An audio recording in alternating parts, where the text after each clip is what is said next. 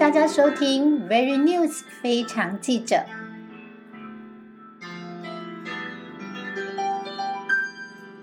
大家好，我是非常记者陈金妮 Jenny。今天很开心的访问到买房一二三的严姐开讲。严姐你好，嗨，Jenny 好。我们知道严姐哦，她在买房一二三的这个粉丝团当中哦，专门为所有的这些想要买房的粉丝回答很多相关买房的问题。那我们现在知道呢，疫情这个状况非常严峻的时候，我们相信呢，疫情跟房价之间一定有很微妙的关系发生哦。严姐，你可以来讲讲看，说在这一波的疫情当中与房价之间，它是不是有什么样的联动关系？呃，我我想先跟大家分享，我想一般人从以前到现在，每个人都有一个观念，就是说房价一定会下修，因为每一个时间点都有人抛出抛出一些议题，就是说啊量量太多了。可是这一波疫情，其实经过我的观察，其实在整个国际上面，然后包括欧洲啦，我们先不谈欧洲，我们先来谈我们的亚洲部分。在亚洲部分，我们先来举日本的例子。那日本它其实，在他们疫情从去年到今年，其实已经一年多。大家可能会以为日本的房价往下修，没错。可是只有两个地方，事实上是跟整个疫情没有关系的，大阪跟东京。那大阪跟东京的房价，大家相信吗？上涨了十五趴，十五趴。所以用这个例子，我们来看我们的台湾高雄的部分。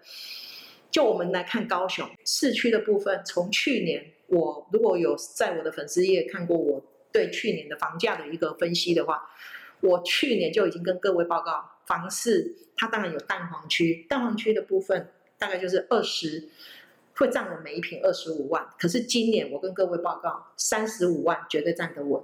那你觉得房价是往上走还是往下修呢？我这样听起来，在这一波的疫情当中，反而带动了房价，没有错。那这样子疫情感觉就是房价是回不去了。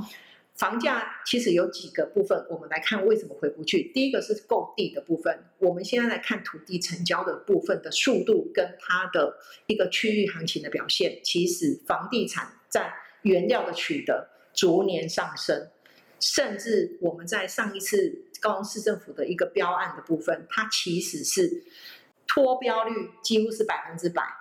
哦，这个已经是这一年来几乎是常态性的脱标率百分之百。那溢价率呢？所谓的溢价率就是以一百块的东西，你要多多少去买，那平均是多了四十三块，就等于是说你一百块的东西现在要用一百四十三块来买得到。那这个溢价率代表的是什么？第一个，土地行情一直在往上走，连市政府都带头去做了这件事情。那他不是故意的，因为要去标的人他会认定有这个价值。那甚至在冈山之前成立成交的一一笔土地，从化区里面呢，高于底价多少？五十二趴，就是一百块的东西，他用一百五十二块去买。那你觉得房价回得去吗？那原物料的部分，因为这一波大家都知道都缺工，那缺工的情形之下怎么办？大家抢工，抢工的后续的问题是什么？就是价格不断的高涨。对，然后再来呢？钢筋涨，大家都知道；南马控就是我们的混凝土也涨，大家都知道。你觉得你现在去买一碗面有没有十五块的？没有。为什么？连最基本民生的东西都上涨，你会渴望房价回得去吗？所以这一波疫情，因为大家也没有办法出国，也没有办法去消费什么，就是大家会去在家里的经济的部分。我我大概看了前两天的一个新闻，我们今年的信用卡刷卡。达到了前几年就比去年又成长了十一趴，这个十一趴是什么 代表什么意思？我们钱都留在国内，所以你觉得台湾人有没有这个能力去买房子？有，只是他们的刚性需求够不够？那你觉得刚性需求没有减少的时候，那你也许比去年少了一个三十趴好了，少了一个三十趴，可是购买人数少了三十趴，可是你有没有想到说，还是有七十趴的人要买房子？那你觉得房房地产跟疫情发生的关发生了什么关系？发生了不可逆的关系，因为它还是继续的往上走。所以你有你要买房子，永远都是一个你准备好就是往前往前走，而不要去回头了。准备好就买，你不要等它你说会跌。我可以跟你讲，我做房地产三十几年，还真的没有看过它下跌过。哇，在妍姐这么一讲之后，其实我现在反而最好奇的是，我们都知道这房子有买卖，那一定有卖不出去的部分哦。那我们现在知道，虽然房价在涨，可是还是有卖不出去的部分嘛。那妍姐，你可以讲讲看哦，为什么很多建设公司宁愿房屋卖不出去，空在那里，也不愿意减价销售呢？好，我们来了解几个问题。第一个，这些公司有这么多房子，第一个不是它。第一个是卖不掉，真的卖不掉产品，我们就必须要来检讨。它有很多的面向。第一个可能就是它的区域的问题。你在一个在高雄跟台南不一样，台南也许湖内那一边，好，它湖内的土地成本当初取得非常的便宜，就是那就是那个湖美的地区，它可能四五万，可它可以盖两千万的产品，还是卖得掉。在高雄，你在比如说我举例在仁武好了。人物你要盖一间三千万的房子，我可以跟你讲，高雄人不买单，他宁愿跑到蛋黄区去买一个室内平数比三千万平数小的房子大了，因为他要的是一个产品地段的价值性。高雄人的属性比较不一样。那你说建商要他如果在这个区域他卖不掉，因为他真的这个区域接受程度就是顶多有电梯，举例人物的地区，他可能就是两千万是一个上限。你硬是要推三千万，会不会有人买单？会，也许三年、五年、十年不知道。可是你如果今天在一个，这是第一个面向，就是你的产品定位不对。然后再来，有一些公司是习售，习售的部分就是说，好，我举我公司的例子好了。那我公司目前来讲，我也算是习售，为什么？因为我现在目前的产品是高雄市需求的透天产品。那透天产品的部分，透天产品的部分，就我们公司来讲，我们打的都是那种所谓的首购。那我的产品都控制在一千五上下。那你现在在人物找一千五上下的部分很难。那我公司现在不是卖不出去，或者是我现在我真的现在是不想卖，我真的就是留留到我真的全部完工的时候，我再可可以让我自己创造更多的价值，让我可以对股东交代。那这个是第二个面向。就是说，我的产品是非常的，在市场上面是比较，呃，比较少的，所以我们可以去做这个动作。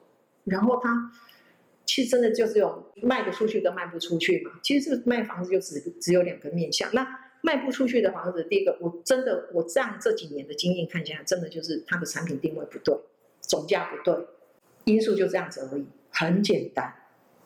那再就是公司洗手没了。哦，所以这个也无关，就是房子是不是因为放着，只要是没没有卖出去的话，就是一年一年的在变成贬值的。其实不会，其实房地产我们这样讲哦，我们去年那一波，其实高雄市的预售市场，它其实是一个百花齐鸣，就是几乎每个案子都完销。对，就是预售都完销，可是到了就是说啊，比较去年年初到现在，它可能接近完工，每个建设公司都一直很懊悔。懊悔什么？太早卖了。对，所以其实我要讲的是，未来明年，我们今年是一百一十年，那我们的一百一十一年，我真的很希望让大家知道，高雄市的市场明年预售会减的非常少，因为这一波的工料每一品的营造成本都上涨了一到五万不等，真的是如此。所以很多建设公司，它其实都不太愿意在。这个时候做预售，尤其是案量更大的公司，那像我们公司也一样，我们自己的透天案子本来是预估一平十万盖得起来，对不起，现在要十二万。为什么？因为工料上涨，缺工，然后物料也上涨，都在我们一切都在我们预估之外。所以你说房地产会往回走吗？不会。所以那严姐，我想最后请您就是再分析一下，在这一波的疫情当中。房价会有怎么样的走势？然后也给所有的呃，就是听众告诉他们，在这个疫情的这个阶段，他们应该买房上面，他们应该要注意到什么？应该我们要这样讲，然后这一波疫情，如果你今天是刚性需求，我们来分分几个面向来讲。第一个是你要自住，第二个是投资，第三个是自产。那我们先不讲投资，因为投资现在这个市场，其实我真的都不建议大家进场去做投资。然后你要自产，自产就表示说你本来已经有房子，你只是要多买一户。哎，可能是做未来打算，你可能现在是住透天，你退休以后还要再可能是住大楼，因为你的膝盖不听话了，然后那你背了叮当啊，哈，那你就是要买所谓有电梯的透天，或者是有电梯的大楼，那这个我们把它归类成自产的部分。你的第二户，我都几乎把它归类成自产。那或者是你今天就是因为安利的金娜或多哈娜，那你今天想要去，你想要再去买一间房子给小孩，那可是小孩。你他们有一个自备款的能力，所以他可能就是他可能就是需要你的帮忙。那这个部分我把它关注也是这样那刚性需求。你今天因为工作生小孩，然后你今天因为在在那个呃需要搬出你的爸爸妈妈的家里面，所以你可能就必须一定结了婚之后，一定会有很多的人生的一个选择跟规划。所以我会觉得就是说，在自住的部分，我们我们把它列为我们现在。我比较想看的一个面向，就是说，如果你今天是刚性需求，那我们就可能就是该买你就是买。好，在疫情底下，你准备好，你还是要买房子。这个我是希望你们把我们把我们自己的目标先定清楚。你的你今天是为了什么样的目的去买房子？你很清楚了。那我跟各位讲，疫情一定会有结束的一天。当大家都知道结束那一天要做什么事情的时候，那你就是。要不要提前部署？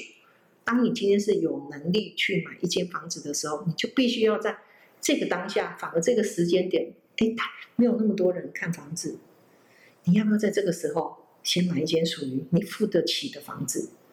那这样子是不是在疫情结束之后，你你就会有拥有一间比别人提早布局的房子？如果你今天真的是需要一间房子的话，我真的建议大家在这个时间点不要怕。买就对了。好，那我们非常谢谢妍姐哦，今天就是针对这个疫情跟房价的部分，给我们这么宝贵的建议。谢谢妍姐，不客气，谢谢 Jenny 哦，拜拜，拜拜。喜欢非常记者 Very News 的报道吗？那请别忘记点赞、评分与追踪订阅哦。最后，感谢大家的收听，我们下回见，拜拜。